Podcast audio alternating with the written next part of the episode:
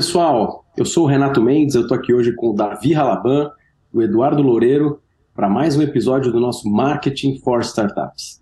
Se você ainda não conhece esse podcast, nosso objetivo aqui é sempre trazer discussões relevantes sobre marketing com o objetivo de ajudar startups a crescerem. A gente sempre vai ter um convidado bacana para dividir experiências, para trocar, então vão ter vários founders, vão ter gente de VC, vão ter executivos de marketing, e o exemplo de hoje, né, o convidado de hoje, que é um cara super especial, ele é um misto de, dessas três coisas. Né? Então eu queria apresentar a vocês agradecer muito aqui a presença do Leonardo Tonini. O Léo foi um executivo super bem sucedido, construiu carreira principalmente na Kraft e na Mondelez, onde ele foi CMO da companhia, e agora lançou um fundo novo super bacana, que é o Emerge Ventures. Ele vai apresentar, vai contar mais da proposta de valor, mas eu posso adiantar que é um fundo especializado em bens de consumo early stage. Então, queria agradecer, Léo, muito obrigado é, por aceitar o nosso convite. Queria pedir que você contasse um pouquinho da tua trajetória e se apresentasse. E queria dizer, turma, acho que hoje é um dia para a gente explorar bastante essa vertical de bens de consumo, Léo, que eu acho que você é um dos caras que mais entende desse negócio aqui no Brasil. Obrigado e passo a palavra para você. Podcast Marketing for Startups é o podcast da For Equity Media Ventures, o primeiro fundo de investimento 100% pautado no investimento de mídia por equity. Você tem uma startup e precisa de mídia para acelerar seu crescimento? Entre em contato com a For Equity Media Ventures que ele pode te ajudar trazendo influenciadores, players de TV, de out of home, de rádio, publishers para acelerar o teu crescimento via mídia. Entre em contato com a For Equity no www.forequity.com.br. Fala pessoal, obrigado pelo convite, um prazer estar aqui bater esse papo com vocês. Acho que tem muito potencial para discutir a tese de consumo né, é, em Media for Equity, então acho que vai ser um papo bem divertido. Contando um pouco da minha trajetória, eu venho de 20 anos de experiência em consumo, né, até engraçado porque é bem específico no mundo de doces e guloseimas. Eu comecei lá atrás como estagiário da Kibon, tinha ali a geladeira, a chave da geladeira de sorvete, então todo bom marketing começa em produto, né? E depois eu acabei evoluindo na carreira com passagens longas pela Kraft e pela Mondelez. brinco que quase toda a marca icônica desse universo de doces, eu, de alguma maneira eu ajudei a, a construir, né? Lacta, Sonho de Valsa, Bis, Oreo, Traquinas, Clube Social, Trident, um monte de marca é, que todos nós crescemos juntos, né? Então foi uma baita escola. É, essa foi a primeira jornada, a primeira etapa da minha carreira, né? 20 anos como executivo de marketing, focado nesse setor. É, foi bem legal também, experiência internacional, né? Então ter a chance de trabalhar, trabalhei dois anos na Ásia, trabalhei na América Latina, é legal também entender outras culturas, outras dinâmicas de comportamento do consumidor, né? É, e agora, mais recentemente, estou iniciando a segunda etapa da minha trajetória como investidor é, de marcas de consumo. Esse nicho ainda é em desenvolvimento no Brasil, mas que tem muito espaço para crescer. Acho que é por aí um pouco que vai o papo de hoje. Mais uma vez, bem legal, obrigado pelo convite. Tonini, tudo bem? Você comentou um pouquinho sobre essa trajetória que você teve no mundo corporativo, né? Acho que você é um exemplo de um executivo que conseguiu subir o corporate ladder com muito sucesso, desde, como você comentou ali, de estagiário na Kibon até um cargo mais alto possível que um, que um CMO pode ter, né? Conta um pouquinho mais sobre essa trajetória para a gente, como foi esse período que você trabalhou como executivo, e aí eu queria que você entrasse um pouco nessa decisão de tomar um, um, um turn na carreira e, e vir mais para o mundo das startups, para esse mundo de venture capital. Como que aconteceu desses, essa decisão e quais têm sido as suas percepções em relação a diferenças desse mundo? Boa. Eu acho que a coisa mais interessante do mundo executivo tradicional, pelo menos das grandes empresas, é, é, o fato de você já nascer com escala, né? Então o que acontece é tudo que você faz acaba tendo muito impacto. Principalmente bens de consumo que acaba sendo um ciclo muito curto, qualquer coisa que você faça, seja uma inovação de produto, uma ação comercial, uma campanha publicitária, uma ação digital, você pode do dia para noite impactar literalmente milhões de pessoas, né? Então é esse esse impacto que, que as, as suas atividades geram, o fato de poder mover o ponteiro né, nessa escala é super legal. É, por outro lado, o que não existe nesse universo, é, ou uma limitação desse modelo, é que tudo que você já tem de escala você perde de agilidade. Né? Então, por um lado, você tem um modelo que ele é muito focado na eficiência. Né? Você está ali com modo de operação, muito foco em, em eficiência, é, e naturalmente a agenda acaba indo para um modelo mais de foco em rentabilidade do que somente de crescimento. Né?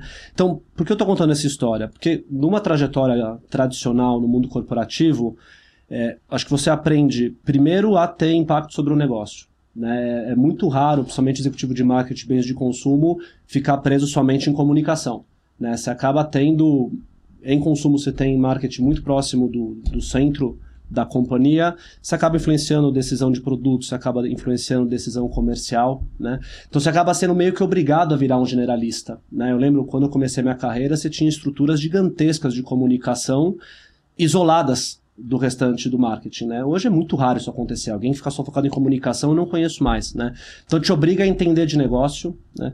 Te obriga a ser um pouco mais generalista, te obriga a manejar DRE, PNL, podemos chamar como a gente quiser, né? mas você tem que ter um pulso é, na gestão do, do, business e eu acho que isso acaba sendo uma escola incrível. Né?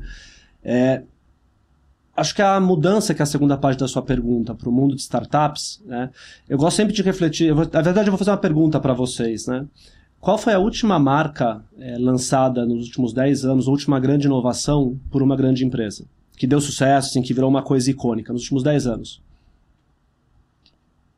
Eu acho que é até uma discussão interessante que a gente tem às vezes, só que a gente, a gente vê, a gente enxerga muito que o que acontece é que as startups começam a, a crescer, florescer, e aí vem um grande player e compra ela, porque acho que muito pelo que você falou, pela falta de agilidade de uma startup ou pelo excesso de burocracia, fica muito difícil você conseguir criar algo novo e empreender numa, numa corporação assim gigante como a Mondelez. Então é mais fácil para eles deixar um empreendedor criar algo legal e ele ir lá comprar e aí trazer para dentro de casa e falar, nossa, tenho essa marca super legal aqui, com esses empreendedores super legais tocando aqui dentro, do que ele incentivar isso internamente, né?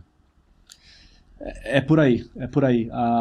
É uma pergunta retórica, mas acho que mostra um pouco sobre a otimização de cada modelo. Né? O modelo de startup ele é excelente para você descobrir e desenvolver mercado né? É o, o Explore, como, como vai o playbook gringo, né? É, já a, a, empresa tradicional ela é bom no exploit, né? Algo que já existe e você consegue trabalhar com a eficiência disso. Então, é, a minha decisão de terminar o ciclo em empresas tradicionais e migrar para esse mundo é por ter entendido que o crescimento do mercado de consumo inexoravelmente vem pelas startups, né? A dificuldade de crescimento que você vê das grandes empresas tem a ver com essa dificuldade de inovação, porque todo modelo cultural ele é focado em você não errar. Né? Se você tem um modelo focado em eficiência, você não quer errar. Então, toda a, a, capacidade de testar coisas diferentes, o ciclo de aprendizado, que é o que a startup faz muito melhor, isso não é. É muito difícil que isso aconteça numa grande empresa. Né? Então, o, acho que todo o modelo de construção de marca acabou mudando nos últimos 15 anos, né? E o reflexo disso, como eu falei na minha pergunta lá atrás, é que as marcas que estão conseguindo escalar geralmente começam nichadas, começam olhando para um público que é muito pequeno para as grandes empresas se focarem, e algumas dessas marcas conseguem atravessar para o mainstream, crescerem, muitas vezes acabam virando alvo até de uma aquisição no futuro, como você disse, né? Mas a questão principal é eu acho que tem muito mais aprendizado, tem muito mais excitação até de estar nesse mercado em crescimento e ajudar a criar as novas marcas de consumo no futuro, do que uma agenda que já estava mais tradicional para mim, que estava acostumado de gestão mais do dia a dia, mais operacional, uma gestão até mais de margem do que de crescimento, que é algo que eu fiz por um bom tempo, é super legal, mas acho que aqui tem muito mais aprendizado, tem muito mais prazer até para mim hoje em dia. Né? Então, isso é um pouco da, da explicação da mudança. E, Toninho, acho que um, um follow-up aqui, rapidinho. Você, se você puder explicar um pouco é, a tese da, da Emerge Ventures, que eu acho que, apesar de ser um VC, ele é diferente de um VC convencional, até porque a gente tem visto que os VCs normais não investem muito em consumo, eles preferem techs, grandes múltiplos, e acho que o que difere muito também a tese, eles preferem buscar um volume grande e acertar em uma ou outra.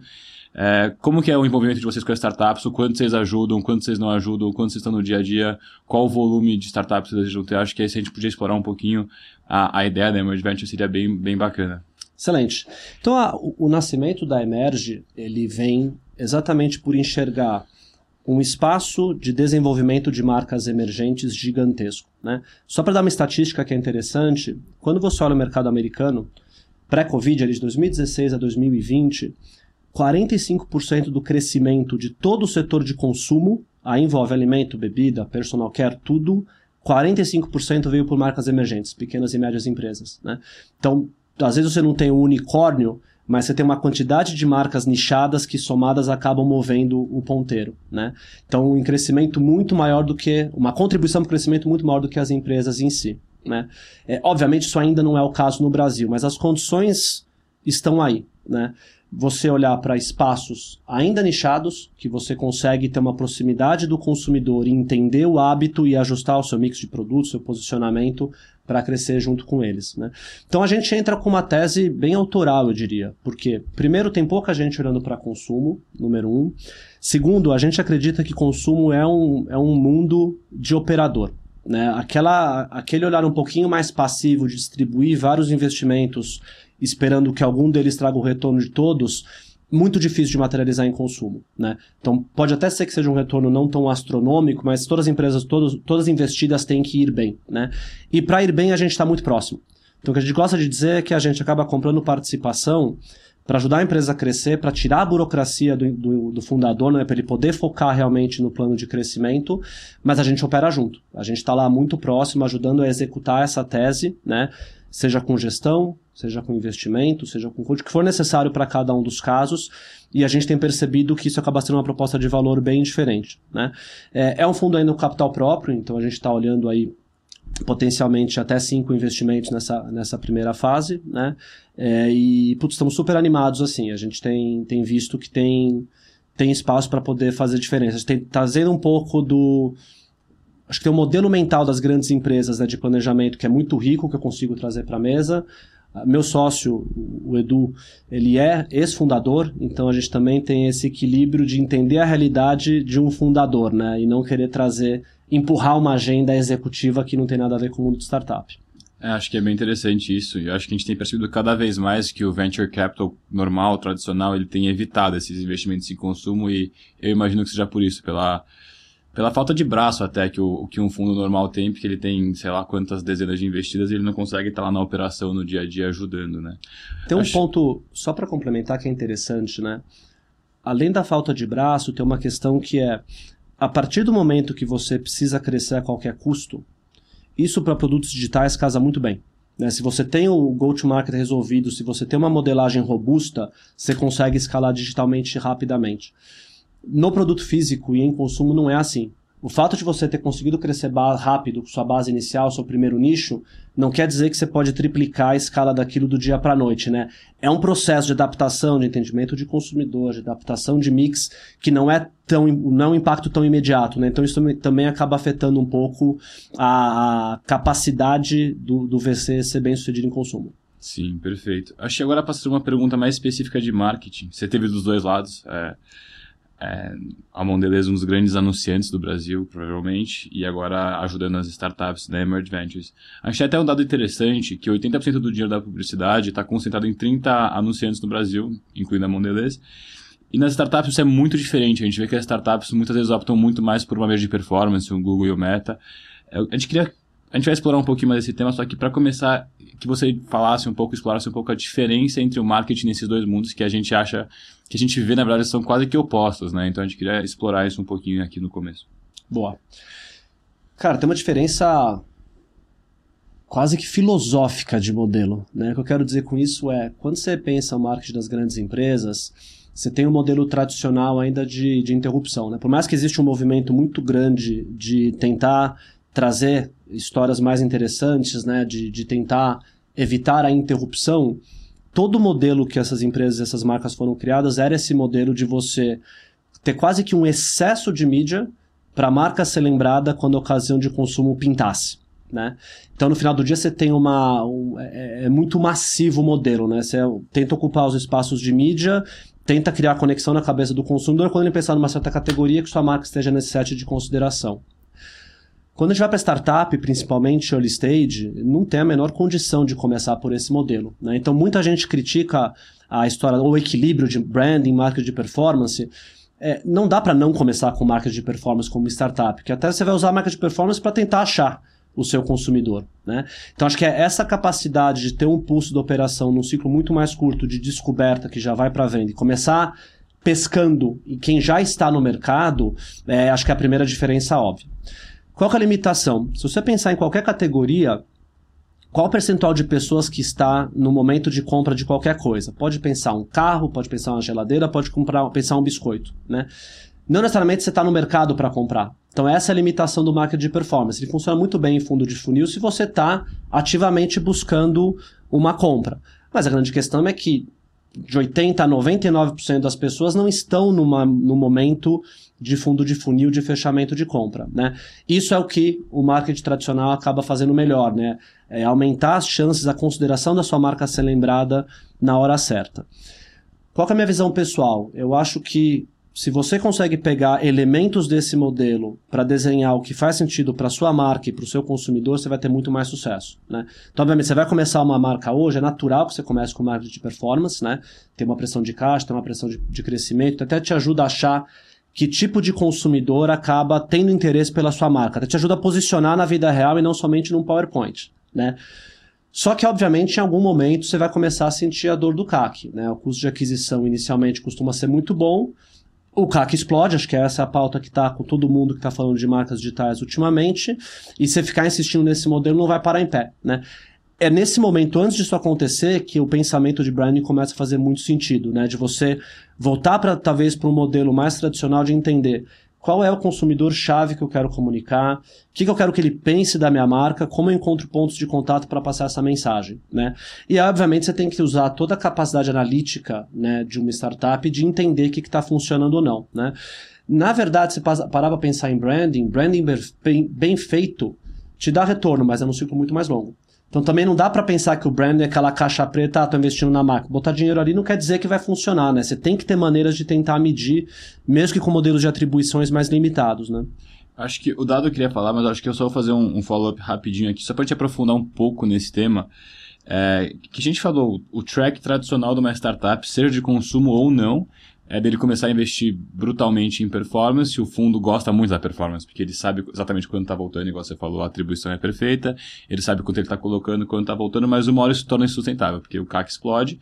Só que ele também não pode parar a performance, porque se ele para a performance nesse, nesse momento, a venda despenca de vez. É, essa pergunta tem acho que duas partes. Primeiro, é, como que você acha que as startups deveriam lidar nesse momento com, com esse problema do CAC explodindo. A gente até falou aqui que o branding é eficiente, mas ele chega no longo prazo. Então, em que momento é o certo para começar o branding? Se tem um momento certo? E a outra pergunta é: no consumo e em outros tipos de startups, difere esse momento? Porque a gente entende que é, até usando um exemplo aqui, vamos ao Bank como exemplo, que foi um grande sucesso de startup, mas ali ele estava competindo com os bancos, que eram um, um, serviço super mal atendido, o NPS super baixo, é mais fácil é, você bater de frente com, com isso. Longe de falar que o trabalho de, de branding do Bank foi mal feito, foi acho que muito bem feito, só que é mais fácil você competir. Agora, uma, uma marca que está começando agora, por exemplo, não sei, de, de de comida, igual a gente, a gente explorou a Mondelez aqui. A Mondelez é uma marca querida normalmente, é uma marca com NPS alto que o pessoal gosta, que, que é bem vista. Então, às vezes tem que começar com bem de consumo antes do que, do que uma startup convencional ou não. Como que é isso em geral para startups, a gente podia explorar e depois especificamente o mercado de consumo. Boa. Pergunta profunda. Vamos por partes. Eu acho que a primeira questão tem a ver com estratégia. Então, vou pegar os dois exemplos que você deu, né? Nubank não estava batendo de frente com o Itaú e com o Bradesco. Nubank, ele foi, na fase inicial, ele foi muito inteligente em conseguir trazer gente nova para esse mercado. Né? Então, quando você olha para um perfil diferente de consumidor resolvendo uma dor diferente, você não precisa bater de frente. Isso pode te permitir criar um modelo de que eu chamo de geração de demanda, né? Que é o que, que você faz para sua marca ser conhecida, ser considerada e ser convertida, né? Então acho que o primeiro acho que a primeira dica importante aqui é esse entendimento profundo de consumidor e traduzir isso numa estratégia. Muitas vezes, uma palavra como estratégia acaba sendo mal vista por startup porque acha que tem a ver com burocracia, né, ou com engessamento, né? Na verdade, não. Na verdade, acaba sendo o teu guia, teu mapa que você vai ajustando ao longo do caminho. Então, primeiro, entender com quem você está falando e que outras opções de compra o consumidor, aí pode ser mais pensando em bens de consumo, que outras opções de compra o consumidor tem de marca para resolver aquele, aquele job to be done, ou seja, aquele, aquela necessidade a ser servida, ajuda demais você a começar, começar a desenhar o seu modelo de geração de demanda. Acho que esse é o ponto número um. Ponto número dois, para mim, é um, um, pensamento de canais. Né?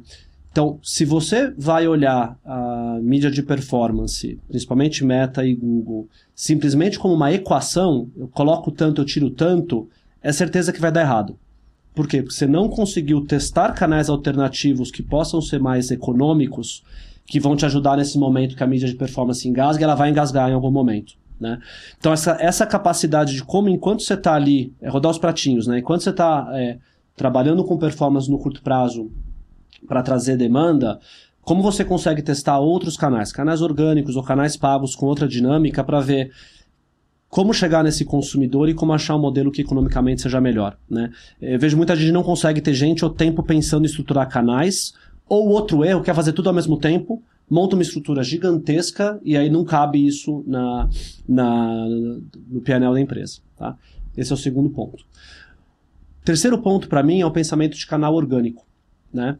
Geralmente o que acontece, o horizonte de tempo que o canal orgânico se pagar acaba sendo muito mais longo. Então às vezes não dá tempo de fazer porque você não vai ver o retorno imediato. Mas quando você vai ver de trás para frente, o ROI do orgânico é muito melhor do que do pago. Né? Então volta para a história dos pratinhos. Como você consegue começar a estruturar canais orgânicos enquanto você está acelerando no modelo tradicional? Tá? É, para fechar, volta para a conversa de branding. Né? Então não adianta você ter. Aí, deixa de ser uma conversa né, de, de somente performance, né? Mas é que estágio do funil você está? Se você só vai falar com quem está no final do funil o tempo inteiro, você não está gerando interesse futuro. Então você vai esgotar isso muito rapidamente. Quando a gente volta a falar de branding, tem menos a ver só com posicionamento purista, né? Mas tem a ver com como você começa a criar conexões com pessoas que um dia podem vir a ser clientes, né?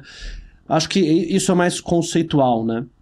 De maneira mais prática, acho que eu tenho visto de referência, cara, se você tiver 50, mais de 50% da sua demanda vindo de mídia de performance, a tendência que você engasgue é muito grande. Né? Então dá para usar também ali, putz, 30% a 50% da demanda vindo é, com mídia de performance me parece razoável. Menos do que isso, complicado, você não vai crescer como você gostaria. Mais do que isso, vai ficar muito fácil você travar se o CAC mudar e assim, é gravidade, o CAC vai mudar. Então acho que isso pode ser uma dica aí de regrinha de, regrinha de pão, né? Papel de pão que ajuda. Acho que o Dado e o Renato queriam, queriam falar agora, vamos... Eu, eu ia fazer um follow-up bem rápido antes do Renato até. Eu sei que ele está querendo falar faz tempo, mas a minha dúvida é um pouco mais, a gente abordou aqui um assunto que que está super quente no momento, que é essa, esse debate entre branding, mídia de topo de funil é, ou mídia de, de, de, bottom funnel, né? Foi até assunto da, da news da Forex, escrito pelo Renato. E o que eu queria perguntar para você é mais sobre o papel de vocês como Emerge nessa situação, quando vocês entram nessas marcas. Quanto que vocês se envolvem para ajudar as, as, as marcas a lidarem com essa dificuldade de encontrar o equilíbrio que a gente acabou de discutir, de entender qual que é o momento de fazer a transição do, de só do bottom funnel para o topo de funil, é, quanto que vocês se envolvem nisso e qual que é o papel de vocês nesse, nesse momento tão crucial para essas startups? Esse talvez é um dos principais elementos que a gente traz para a conversa, porque existe uma assimetria importante aqui, né? Geralmente o fundador é, nem necessariamente é um fundador serial que viveu essa experiência muitas vezes, esse é o ponto número um. E o ponto número dois, mesmo que ele tenha vivido essa experiência mais de uma vez, é, ele não vai ter a exposição que a gente tem de múltiplas empresas, múltiplas investidas, múltiplas conexões e ficar pensando nisso o tempo inteiro. Né? É, bens de consumo é um negócio de marca e de marketing. Né? Eu vejo uma, acho que um dos debates mais interessantes que eu sempre tenho batendo, seja mentorando, seja conversando com fundadores do setor, é, 90% eu brinco que é produteiro cara obcecado com um produto, né? E é óbvio que você vai começar num produto de nicho, você tem que ter um produto diferenciado, mas não é o produto diferenciado que vai ganhar o jogo, é a capacidade de escalar que volta para o modelo de geração de demanda, que volta para o marketing, né? Então, agora, assim, respondendo sua pergunta, vindo de fora, a gente acaba, a gente é muito mais bem equipado para ajudar nessa modelagem, para ajudar a estruturar canais, para ajudar a trazer parceiros para executar, né? Porque uma coisa interessante que é diferente de tecnologia e de consumo, geralmente em tech, até pela dinâmica de VC, de captação, você acaba tendo uma estrutura geralmente pode ser grande, né? Depende da fase que você tá. bens de consumo marca emergente não é assim. São times muito enxutos, o cara tá, fundador às vezes está na fábrica, tal, não tem tempo de fazer tudo isso, né? Então a gente acaba trazendo muito valor agregado nisso, ajudando a estruturar a modelagem, ajudando a estruturar o modelo de desenvolvimento de canais, trazendo e testando parceiros que podem ajudar nesse processo. Então, é, acho que, voltando para a pergunta original, provavelmente é um dos elementos que a gente mais pode trazer valor, e aí eu pessoalmente estou envolvido nisso. Né? Obviamente eu tive que, com essa migração do mundo como executivo tradicional, né, que trabalhava com muitas agências, etc., tem que fazer uma adaptação grande também, porque obviamente no mundo startup é muito mais hands-on, né? Não tem essa de chamar o parceiro de não, mão na massa, vamos junto arregaçar as mangas, né? Então é, é, é bem presente, é bem divertido do meu lado e funciona bem, porque é, o ciclo de aprendizado é muito rápido. Né? Acho que a coisa mais legal de estar junto dos fundadores, é, principalmente de marca DNVB, você vê a capacidade de testar uma hipótese e ver impacto muito rápido. Né? É, dias, se não horas, em algum caso. Né? Isso não é o que a gente está acostumado no mundo tradicional. Legal. Tonini, eu vou, cara, aproveitar já vou meter duas perguntas aqui, que eu não sei quando é que eu vou ter a chance de, de falar de novo. Então, eu vou mandar duas aqui para você. Uma muito relacionada a esse ponto. Eu acho que, assim, você teve, é, nos últimos anos, uma cadeira muito privilegiada, como você falou, de estar em empresas é, bacanas, relevantes, em posições é, sempre relevantes. E agora você também tem uma posição privilegiada, porque você tem praticamente que mapeado aí o mercado todo, conversado com muita startup, algumas vocês investem, outras não. O que eu queria ouvir de você, assim, essa perspectiva é, quais são as dores mais comuns? Né? Esse empreendedor de early stage de bem de consumo, onde que está apertando o calo dele? Acho que você já explorou um pouco a questão de mídia, de como fazer branding, da estruturação, mas pensar assim, sei lá, top 3, assim, né? onde que está apertando o calo, né? onde que esses caras são bons, é onde que está tá apertando. E segundo, é, uma pergunta assim, um pouco mais é, filosófica aqui, mais teórica, assim, qual que é o, qual que é o horizonte que vocês veem para exit dessas investidas? Né? Porque assim, é, eu acho que é difícil que uma companhia como essa vá para um, um, um IPO. A gente está falando de um, de um M&A estratégico. Você está falando de sair numa rodada quando entrar um fundo no Series B ou no Series C e vocês saem. Vocês não querem sair assim? Essa vai ser uma empresa que vai pagar dividendos.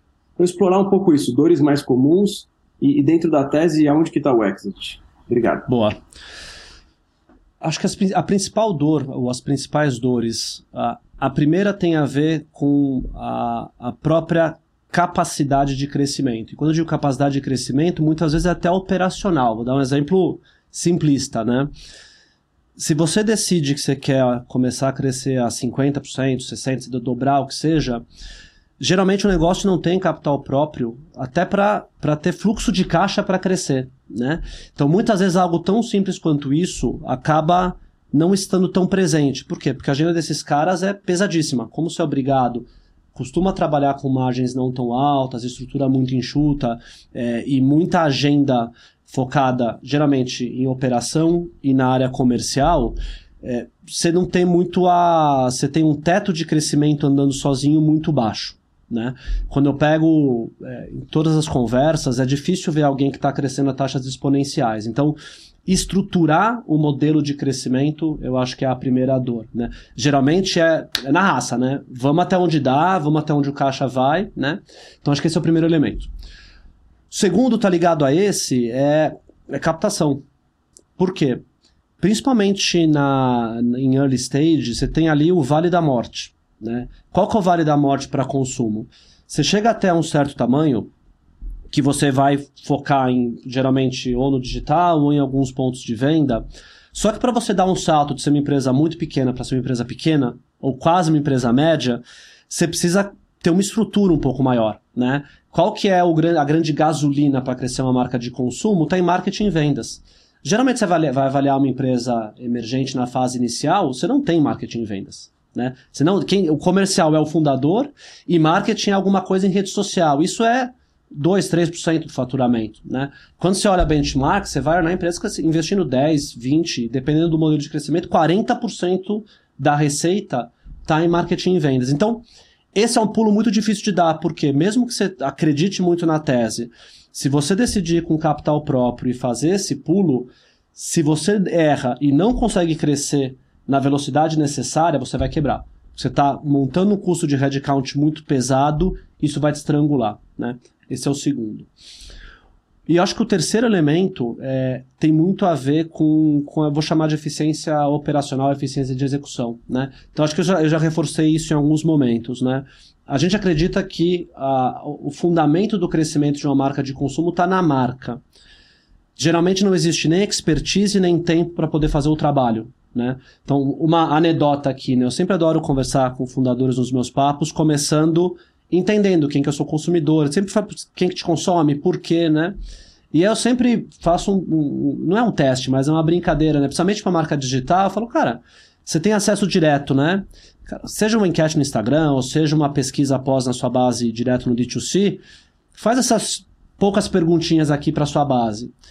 Quase sempre o que volta de resultado de quem é o consumidor, do que, que ele consome, quais os concorrentes, quase sempre é diferente do que o fundador imagina. Né? Não que o cara não tenha talento, mas que o cara está focando em outras coisas. Então, na minha opinião, a coisa mais legal do mundo digital, que é ter uma obsessão com o consumidor e como traduzir isso numa proposta diferente para a sua marca, isso para mim deveria ser o molho secreto do modelo. Geralmente, depois que você achou o Product Market Fit inicial, você não vai mais reavaliar. Você está focando em outras coisas, né? Quem costuma fazer esse trabalho bom e faz captações muito grandes acaba indo por outro problema, né? Que é, de novo, que a gente falou do, da limitação do modelo de VC, a necessidade de crescer exponencialmente. Então, eu acho que esses são os principais elementos, Renato, da primeira parte da sua pergunta. Segunda parte sobre a tese, é, a gente está maturando. Eu acho que, por ser uma tese também relativamente nova no Brasil, a gente está construindo isso. Né? Eu brinco, a gente também é empreendedor, então a gente também foi ajustando a tese nesses últimos meses, né, desde que a gente começou a operar a Emerge. Mas o que eu posso te dizer, né, até pegando referência de outros mercados, né? Cara, claramente não é uma tese de IPO, né? Você não tem casos em bens de consumo globalmente que saíram da startup até a IPO. Você pega, acho que um segmento é, que foi interessante de acompanhar nos últimos anos, né? Você pega nos Estados Unidos o modelo de barrinhas de cereais ou barrinhas de proteína, é, marcas super icônicas como Kind Bar, como Cliff, acabaram, o RX, né? Elas acabaram indo para um caminho de private equity mais venda para estratégico num ciclo de quase 20 anos, né? Mas por quê? Porque não é eficiente você querer ir sozinho. Imagina que você está num patamar de faturamento que o tamanho do valor que você vai destravar quando você é plugado numa estrutura comercial já desenvolvida é muito maior do que você querer construir isso do zero, né? Então, não vou dizer que é impossível, mas não é a melhor escolha economicamente, né? Como a gente está ainda muito no comecinho, a gente está tentando fomentar essa cadeia, a gente vai ter que aprender fazendo, né? Mas eu acho que sim, acho que a dinâmica é como a gente ajuda nessa fase de originação, ter mais empresas que começam ali a 10 milhões e sonhem sozinho até 50, 100, por aí vai, né? Para começar a ter mais empresas no início desse processo, né? Vejo muita gente fazendo private equity em tamanhos maiores, o desafio está no início. Então acho que é, é aí que está o, o elemento central da nossa tese, né? Como a gente consegue ter maior eficiência na originação de empresas, de marcas emergentes que tem muito potencial de um monte de marca legal, mas que não consegue passar do Vale da Morte e ir para o próximo estágio. Acho que tá, tá mais por aí. Então, tá respondido é 50%, mas como já na minha fase mais de empreendedor e menos de executivo tradicional, a, a, acho que as coisas vão andando e tem, tem que ser ajustadas ao longo do caminho, né? E não respostas mais certeiras e definitivas, como eu estava acostumado no passado. E erradas, né? Mas tudo é. bem, isso é outra conversa. Ô, Tonini, só nessa dinâmica que você falou, você falou da Kind e quem segue seus conteúdos no LinkedIn, você várias vezes explora marcas que fizeram a seleção de casa direitinho. Quem que seria o Bent, seja brasileiro ou gringo?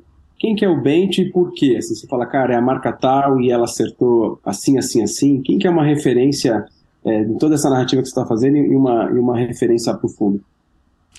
Legal. Eu vou quebrar em dois. Uma é olhando para o passado e a outra é talvez uma foto mais Brasil atual, né?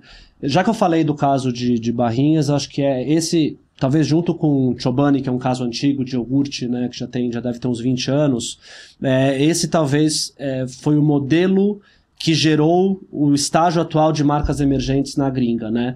Essa capacidade de você olhar para um nicho não atendido, você conseguir construir uma base de fãs com altíssima recorrência mas marcas que tenham possibilidade de atravessar para o mainstream. Mainstream é uma palavra ruim, né? Um jargão de marketing, não tem uma tradução tão literal, mas é que tem o potencial de futuramente atravessar para o mercado de massa, né? Você pega o caso super antigo, mas acho que é legal porque ele é muito sólido, da Chobani, né? Que criou a categoria de, de iogurte grego lá fora. Você pega mesmo o Kind e Cliff, que nasceram muito nichados, quase como produtos de performance, né?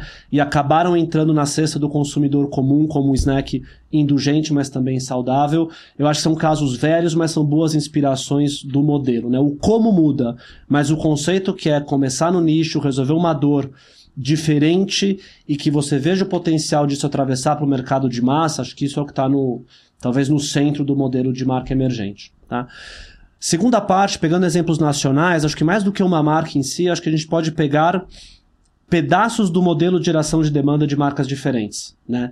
Então, por exemplo, você vamos falar de marketing de comunidade, eu gosto do trabalho que a Salve faz, né? Obviamente, aproveitou o trabalho da Júlia Petit lá de trás, com o blog, etc. Né? Não estou avaliando se a taxa de crescimento gerou o retorno esperado, mas acho que a capacidade de usar a comunidade para o posicionamento, para geração de demanda é algo muito legal, né? Falou de Nubank, acho que o trabalho que eles fizeram lá no comecinho, principalmente de, de experiência do cliente, foi incrível, né? De usar essas experiências como conteúdo e como modelo de geração de demanda, né? Você pega um modelo muito legal de indicação ou referral, né? Aí tem modelos mais gringos, mas acho que o Airbnb fez, né, com referral é, é fora de série. Então, acho que a mensagem aqui para mim tem menos a ver em achar uma marca, porque ninguém conseguiu ainda fazer isso completamente no Brasil, mas o que, que você pode buscar de inspiração de certos canais ou de certas verticais? Acho que acaba sendo mais rico para você tentar adaptar para sua marca. Acho que é essa, essa a mensagem para mim. Eu, eu tenho uma, uma pergunta, mantendo um pouco o assunto, mas, mas dando uma mudada também. Pensando em tudo isso que a gente conversou agora nos, as últimas perguntas, como que você acha que Media for Act se encaixa como uma possível solução para startups? Qual que é o papel que você acha que isso pode ter para essas empresas de consumo que estão buscando crescer, estão é, buscando bater de frente com marcas gigantescas, talvez? É, queria só ouvir um pouquinho da sua opinião em relação a isso. Legal. Eu acho que tem um fit natural aqui, é, que é o seguinte: se você faz o trabalho muito bem, se você é uma marca emergente, né? Faz o trabalho muito bem feito na fase inicial de conseguir achar a tua primeira base de fãs é, e consegue crescer organicamente ao longo do tempo, né, com caixa próprio, um produto de margens altas, saudáveis, etc. Em algum momento você vai ter o desafio de tentar atravessar para o mercado de massa, né? Eu acho que é exatamente nesse momento que o Media for Equity pode entrar muito bem. Não somente pelo lado transacional de comprar mais barato, mas provavelmente pelo expertise de vocês de entender e ajudar o empreendedor a fazer essa transição, né? De como eu encontro o canal certo que vai me ajudar a falar com o mercado de massa, né? Então volta para aquela a dica que eu dei lá atrás, né? Como eu consigo ter um entendimento muito profundo do consumidor inicial, para qual consumidor eu quero ampliar o alcance é, e usar e, e como usar como uma alavanca. Então acho que aí é para mim o espaço de maior valor. Acho que para vocês o que é legal é, como eu disse, não somente a, a existência disso, que acaba sendo uma maneira diferente de crescer, mas principalmente a curadoria e o expertise disso, né? Que é, putz, como fazer, achar o canal correto para que isso aconteça. Né? Acho que aí vocês provavelmente têm um, um, uma chance de trazer algo de muito impacto que não é tão comum se você tentar ir direto.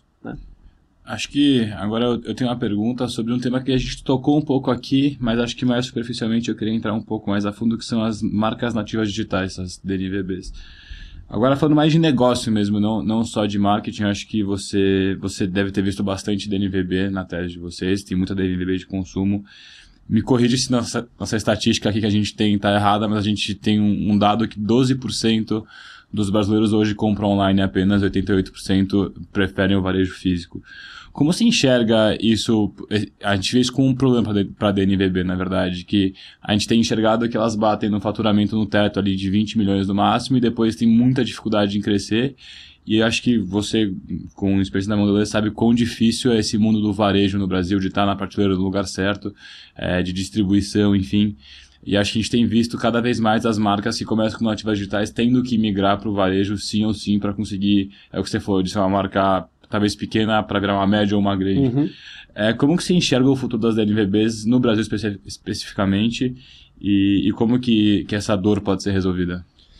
Eu acho que o futuro das DNVBs não é uma questão geográfica. Eu acho que o futuro é o mesmo aqui e lá fora. É, então vamos começar um pouco de história, né?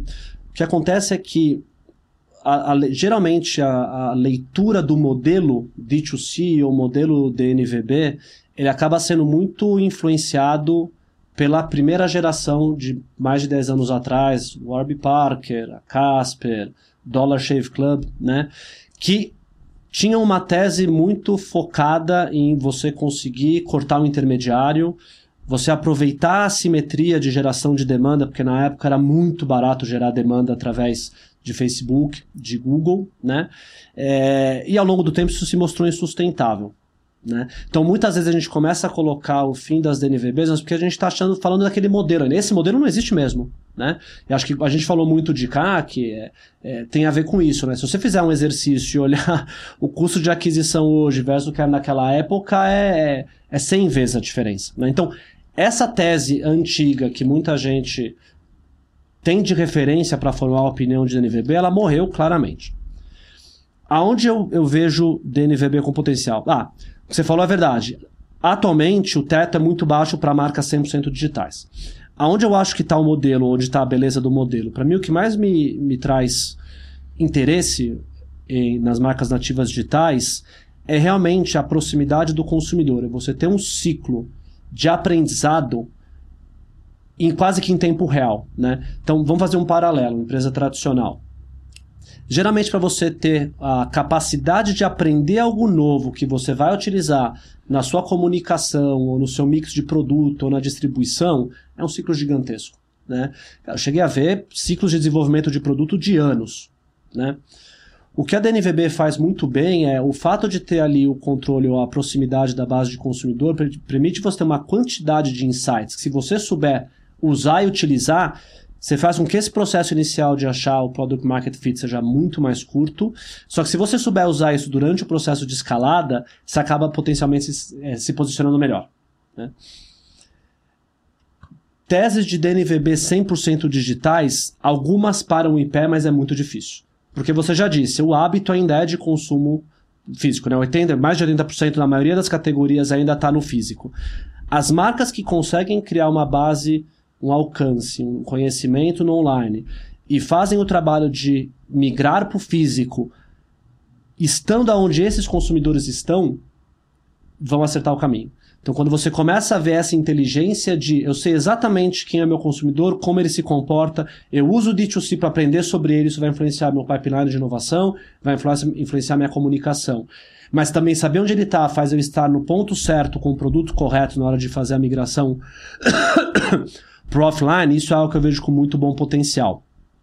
Não é o que tem sido feito na maioria dos casos. Geralmente você entra muito mais por uma pressão do VC de querer crescer. Quando você faz o selling do produto, você automaticamente explode, só que você pode não ter recompra. Tá? Então, assim, juntando tudo isso, a tese original morreu, enterrada, esquece a tese atual de você conseguir trazer o melhor dos dois mundos, né? Você ter um ciclo de aprendizado do consumidor que o contato direto permite você ter, e você usar isso para fazer uma estratégia de distribuição muito sniper, focada, inteligente, esse é um modelo que eu vejo com muito potencial e vejo poucas marcas conseguindo fazer isso muito bem. Geralmente o que eu vejo é, vamos expandir para o físico. Aí você começa a ver uma lista de um monte de canal. Poxa, sério que você vai querer ir para o alimentar, para o varejo, para o farma e para o canal verde tudo ao mesmo tempo? Não vai conseguir executar. Né? Então eu acho que aí está a dor atualmente. Todo mundo entendeu que não dá para ficar só no online, mas aqui talvez o desdém com as empresas tradicionais paga, paga seu preço. Né? Se tem uma coisa que a empresa tradicional sabe fazer é ter uma eficiência no modelo de distribuição para o físico. Né? Então eu, eu sempre gosto de olhar o melhor dos dois mundos, sabe? Então você pode ter uma expertise digital incrível de geração de demanda, pô, traz um cara de, de modelo tradicional para te ajudar no modelo de distribuição, que esse cara vai saber muito bem como fazer. Né? Então é, eu gosto de ver a junção desses mundos. Perfeito. Acho que a gente tem mais uma pergunta antes do, do bloco do bate-pronto aqui, que a gente viu no, no passado bem recente aí, que no mundo das startups, VC em geral, a palavra-chave era crescimento, CAC, enfim, é, muito dinheiro no mercado, taxa de juros baixa, na Europa até negativa, e o pessoal botando dinheiro em investimento de risco, o cenário macro mudou completamente e tem secado o dinheiro que o pessoal chama do inverno das startups. Em alguns estudos, a gente vê que um dos principais cortes de custo é o marketing, de fato, nas startups. É, como você vê que isso impacta as startups é, e como você acha que, que as startups podem, podem solucionar isso? De qual jeito elas podem é, mudar essa situação e, e, continuar crescendo, mas de forma mais sustentável, que é o que, que, é, o, o que é esperado hoje? Sim. Eu acredito que, obviamente, os últimos dois anos né, com, com toda. Com, como o custo do capital ficou barato demais, eu acho que isso acabou impactando muito negativamente o ecossistema como um todo. Né, e, e acabou sendo colocado dinheiro porque era muito fácil comprar crescimento que não deveria ter sido colocado, acho que isso é um fato, né? Mas talvez até com o viés mais de consumo, eu acredito que é uma é uma loucura você tentar desenhar um modelo de crescimento a qualquer custo sem ter nenhuma premissa de em que momento isso vai atingir lucratividade. Né? Até com viés mais de consumo, geralmente por, pelas marcas de consumo que cresceram bem sucedidas, até por necessidade, porque é difícil captar para uma tese de consumo, o cara é obrigado a gerar caixa. Então o impacto disso é que você precisa trabalhar com a margem bruta muito mais alta, você precisa trabalhar com mistura de custo muito enxuta, né? Então acho que o, o, o ajuste que está sendo feito no mercado, acho que ele é muito saudável, né? Eu acho que ele força, não quer dizer que você precisa ser lucrativo no deserto, mas se você não tem pelo menos um, um caminho para chegar lá é, e ficar simplesmente pensando na equação matemática de quanto mais eu preciso para bater o próximo milestone de crescimento, é, é o princípio do fim, né? Então eu gosto de falar aqui, acho que é um pouco de de volta até para velha guarda de uma certa forma. Não sei se velha guarda é o melhor, o melhor tema, mas é Cara, há 200 anos marcas emergentes de consumo nascem e crescem a partir de um baita produto, de um empreendedor que tem um bom insight, de uma capacidade de gerar marketing efetivo e quase sempre elas acabam crescendo com capital próprio em fase inicial até receber uma, um investimento para acelerar, né? Então acho que volta um pouco, principalmente para consumo, essa, essa lógica, né? Que é, poxa, eu consigo ter um pensamento, uma modelagem mínima para poder estruturar meu plano de crescimento? Não é o que eu vejo. Geralmente, é, como eu disse, é muito na raça, não tem uma modelagem básica, e quando tem, muitas vezes a modelagem é a modelagem do Excel. Né? Cara, mas por que, que você acha que teu CAC vai cair pela metade com mais escala? Não, porque com mais escala já vai aprender. Não acontece, né? Então acho que falta um pouco desse bom senso de você estruturar as avenidas. Por quê? Porque você falou, é muito mais fácil comprar crescimento com marketing de performance. Então a gente está meio que referência circular, né? É, eu acho que tem que voltar para o básico. Quais, quais, são os seus canais que têm potencial de crescimento? Como você entende os econômicos daquele canal? É, e como ser uma modelagem mínima para entender que, se você, o que você está fazendo algum dia pode ter, é, pode parar em pé, né? É, dica final, cara, você tem que operar em consumo, você tem que operar com margem bruta alta de saída. Né? Muitas vezes eu falo, não, puxa, minha margem bruta é baixa, eu preciso crescer. Se você nasce com margem bruta baixa em consumo, que muitas vezes é intensivo em capital, você não, não tem como você fazer o negócio virar. Né? Esse talvez acho que é, voltando para a pergunta do Renato lá de trás, esse é um dos principais erros. Né? Na ânsia de querer acelerar, você começa a diluir margem. Ah, não, mas com escala eu vou ter, eu vou ter é, melhores custos. Não, não acontece. Com escala você começa a ter os problemas para resolver, sabe? Então, se tiver uma mensagem aqui para o meu nicho, é, cara, margem bruta alta. Isso é fundamental. Antes de ir para baixo, pronto, só o que, que você considera uma boa margem bruta, então, para o empreendedor que está escutando aqui? Eu sei que varia muito de mercado para mercado, mas em geral, só para o nosso ouvinte saber. Uma resposta que é impossível, mas para não errar, é acima de 75%. Né? Não dá para operar acima de 75%. Poucas categorias, talvez bebidas e, e cosméticos, podem operar próximo a isso, né? Mas talvez a referência, talvez uma maneira melhor de pensar é, é olha as empresas de capital aberto e pense que tem que ter uma margem bruta muito acima do que você está vendo lá. E aí você consegue adaptar para cada segmento. Né? Então você está vendo é, alimentos operando a 40, 45, você vai ter que operar 50, 55, 60. Né? Porque no final do dia é, é o modelo de crescimento acaba sendo intensivo. Né? A diferença de margem para você reinvestir acaba sendo fundamental. Vamos, vamos ajudar a turma a pescar, né? não é. vamos dar o peixe. Perfeito. Acho que o, o, dado vai começar. Esse último bloco é um bate-pronto, são perguntas e respostas mais rápidas, assim, tá. É, mais curtas, enfim. Sim, cara, acho que primeiro foi excelente o bate-papo um pouco mais, mais longo, a gente conseguiu abordar vários assuntos que são super importantes. E aí, como o Davi comentou agora, a gente queria só pegar suas respostas mais de bate-pronto, mais rápidas para algumas é, dúvidas que a gente tem. A primeira é, cara, qual conteúdo é, de marketing você acha que todos os empreendedores têm que estar tá consumindo sempre, para estar tá atualizado sobre o que a gente vem conversando, para estar tá, é, preparado para enfrentar os desafios que eles vão, que eles vão encontrar? bate pronto, né? Tem que ser rápido. Cara, não vou indicar um conteúdo específico, porque eu vejo a maioria dos marqueteiros tão desesperados saber tudo que está rolando que não gasta 1% desse esforço para botar algo na prática. Então acho que a minha resposta é qualquer coisa que seja, põe algo na prática, põe na rua coisa para testar. Isso vai ter muito mais efetivo do que saber tudo que está rolando e não fazer nada. Perfeito. É, a outra a gente abordou um pouco ao longo do papo, mas se você tivesse que escolher uma startup só como benchmark de marketing, qual que seria?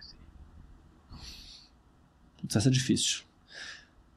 É, cara, a trajetória do, do, no Brasil, né? Acho que as, as, duas trajetórias mais impressionantes são realmente Nubank e iFood. Né? Acho que a, tudo que eles conseguiram atingir num espaço de tempo é, pequeno foi impressionante. Tem, principalmente iFood tem a questão de, de, de network, né? Que é difícil de replicar, mas são dois casos aí para ter orgulho aqui do, do, dos empreendedores do nosso país. Nubank é colombiano, mas tudo bem, mas vale, tá aqui. Só, e, e o mais de consumo, se você fosse falar? Talvez não tenha que ter se consolidado tanto assim ainda, mas se você fosse falar um benchmark das de consumo hoje, qual seria? Cara, essa é difícil. É... Acho que o trabalho da Bold é, é, muito sólido. Acho que ali é um, o Gabriel, empreendedor, está fazendo um trabalho bem, bem bem focado né, nesse processo de crescimento de marca emergente, acho que vale acompanhar. Perfeito. Ah, aí uma dúvida um pouco mais do momento de transição de carreira que você teve quando você saiu mais do mundo corporativo para esse mundo de venture capital, mundo de startup. Tem alguma coisa que você gostaria que tivessem te contado antes, que você acha que seria importante saber antes de fazer essa transição? Cara, essa é muito boa eu brinco, né? Eu passei por um, por um período de desintoxicação do mundo corporativo. Não porque ele é bom ou ruim, mas que a gente tá ali preso a um modelo, né? A principal diferença é que no mundo corporativo, principalmente posições mais sênior, você tem gente sem estrutura para tudo e tem burocracia pro bom e pro ruim, né? Agora, cara, é, você vai ter que botar a mão na massa em tudo. Então o que acontece é não tem mais essa de a equipe, etc. Você tem que saber fazer, tem que testar. Então acho que é essa capacidade de fazer as coisas muito mais rápido, sujando a mão, é, acho que essa é uma boa dica para quem pensar em fazer essa transição. Não dá para achar que, ah, vou pedir para alguém, não, não. Se você não fizer, não vai acontecer, né? Então isso é, pode ser um choque para quem ficou muito preso no mundo corporativo.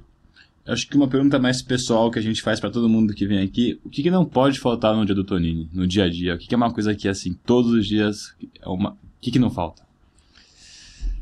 Não é, é um pouco pessoal, mas eu tenho essa necessidade de, de aprender alguma coisa e de ver, de botar na rua as coisas, né? Então acho que é essa questão de todo dia tem que sentir que a gente tentou, testou fazer, testou algo diferente, né? Não importa se deu certo ou errado, mas sabe aquela história do 1% todo dia? Então assim, se todo dia a gente está testando alguma coisa, o, o efeito composto disso é, é incrível eu sou um cara extremamente curioso, né? Então acaba sendo uma combinação boa, né? Eu sou curioso e sou pilhado, então é um monte de referência. O que, que a gente vai testar hoje para ver se funciona e dia seguinte, a mesma coisa. É, o perfil bem parecido do Atab, que não está aqui, mas a gente experiência, experiencia isso bastante no dia a dia. mas a gente vê muito isso também, que o pessoal pensa muito e executa pouco hoje em dia. É, tem muita falta de execução em todo tipo, não só em startup, mas em todo tipo de mercado, todo mundo que a gente vê que tem, tem essa falta de execução. Mas, mas acho que é isso. O Renato acho que agora vai falar. Boa! Tonini, muito, muito, muito obrigado, cara, por esse papo. Acho que a gente poderia ficar horas aqui aprendendo contigo, ouvindo a tua experiência. Achei bem legal essa parte que você falou aqui no final, assim, do teu perfil. Né? É quase que você, cara, já era um empreendedor, né? Você já tinha esse de empreendedor dentro de você. Acho que você só está é, libertando agora esse teu, esse teu espírito empreendedor. Eu, eu não quero ter a pretensão aqui de fazer um resumo do papo, mas eu vou fazer só uns highlights que a gente sempre faz de coisas aí que, que chamam a atenção, que foram bem bacanas, né? Acho que teve assim um começo que você falou que eu achei legal, que é Expo Corporate, ele já nasce tudo com escala, né? Tem muito, tudo tem muito impacto. Qualquer inovação do dia para a noite você é capaz de, de, de, impactar milhões de pessoas, né? E aí você contrapôs, né, o que tem de escala não tem de, de agilidade, né? Porque a agenda acaba indo para um foco de rentabilidade com um modelo de não errar. Acho que foi uma descrição bem bacana, e depois você veio trazendo, né, dizendo, olha, o novo está vindo do mercado de startup, está vindo das marcas emergentes, né? Eu confesso que só ali que eu saquei o porquê da, da escolha aí do nome do, do nome do fundo, né? Depois, é, acho que teve uma parte legal também, que você falou um pouco do, de marketing desses dois mundos, e quase que, você falou assim, né, tem uma diferença quase filosófica, né, quase filosofal, que eu achei bem interessante. Uma dinâmica mais de interrupção, é, e a outra mais uma dinâmica ali no começo de, de que tem que fazer marketing de performance para encontrar o cliente. Né? E aí uma preocupação muito do imediato, do curto prazo, de pescar, de ROI, e também, às vezes, talvez um, um ponto de atenção de não cuidar tanto é, de outras etapas de funil, é, da construção dessa marca para pensar no longo prazo, é, do papel de, de canais orgânicos para equilibrar e, e trazer um, um, crescimento sustentável. Eu gostei também que você falou das dores mais comuns, né? Você usou um termo que eu achei bem legal, que é estruturar o modelo de crescimento. E a gente pode enxergar isso de uma maneira bem ampla aqui, né? Tem vários aspectos na, na, nessa estruturação do modelo de crescimento. Né? Tem uma outra coisa que você falou bem legal também, que é isso, cara. A gente está entendendo quais são os, os caminhos para exits aqui, né? Tudo tão novo aqui no Brasil. Teve um momento que aconteceu nos Estados Unidos e que agora está chegando no Brasil. Então, as primeiras marcas estão atingindo esse nível de maturidade. A gente não tem essa história e eu acho que a Emerge vai ajudar a construir essa história no Brasil. Acho que essa é a parte mais legal. É, para quem não conhece, turma, pode pesquisar lá nos posts do Tonini mesmo no LinkedIn. Ele falou de Chobani, ele falou de Kind, ele falou de Cliff. Acho que tem posts, se não de todas, de muitas delas. Achei isso legal, né? Chobani é o, é o pai aí da, das marcas emergentes. Gostei também do quebra-cabeça que você brincou aqui, né? Imagina uma startup, eu vou brincar, né? Uma startup que tem a lógica de comunidade da Salve, com a experiência de cliente do Nubank, com o referral do Airbnb. Tem um Frankenstein aí que eu acho que ia dar certo. E, pô, se você diz que a dica mais importante é essa, eu não posso deixar de, de repetir, de endossar, para prestar atenção na margem bruta. É, acho que a gente, nesse modelo da DNVB, tem muito uma dinâmica de terceirizar muitas coisas e a gente acaba tendo impacto na margem, né? Então, você pega lá, é white label na produção, é, é, é né, o, o marketing é feito de uma outra forma, a parte de atendimento é terceirizada, a logística, e daqui a pouco em algum, algum desses elementos você vai ter que abraçar ou você vai ter que encontrar uma outra forma de equacionar essa margem bruta, senão você também fica refém do modelo. E a gente falou muito de distribuição, a gente falou é, muito sobre conhecer a audiência. E falamos, claro, no final um pouquinho também do papel do Media for Equity para ajudar é, essas startups a acelerarem seu crescimento. E achei, achei que você foi muito feliz ali em indicar esse momento, né, naquela virada para quando você está começando a, a buscar audiência, você me deu trabalho aqui, cara. Tem muito insight valioso que eu estou tentando anotar aqui para fazer um, um compilado, parceiro. Mas obrigado, te dou a palavra aí uma, uma última vez para você fazer um, encerramento e foi muito, muito, muito rico. Obrigado mesmo. Não, eu que agradeço o convite, acho que foi um papo. Eu, geralmente eu gosto mais de ouvir do que falar, falei demais hoje, mas acho que as, as perguntas foram ótimas, as trocas foram, foram ótimas, e acho que é essa chance de poder falar de duas coisas novas, né, de marcas emergentes de consumo e de media for equity, acho que ajuda também a gente começar a fomentar essa transformação no mercado brasileiro, né? Acho que tem, tem muito potencial, tem muito empreendedor com talento, mas que não tem o suporte ajuda para ir até o próximo passo. Acho que a gente de maneira diferente está atacando é, essa mesma necessidade, né? Então, legal a gente estar tá podendo estar tá junto, uh, ajudando esse, esse ecossistema a crescer.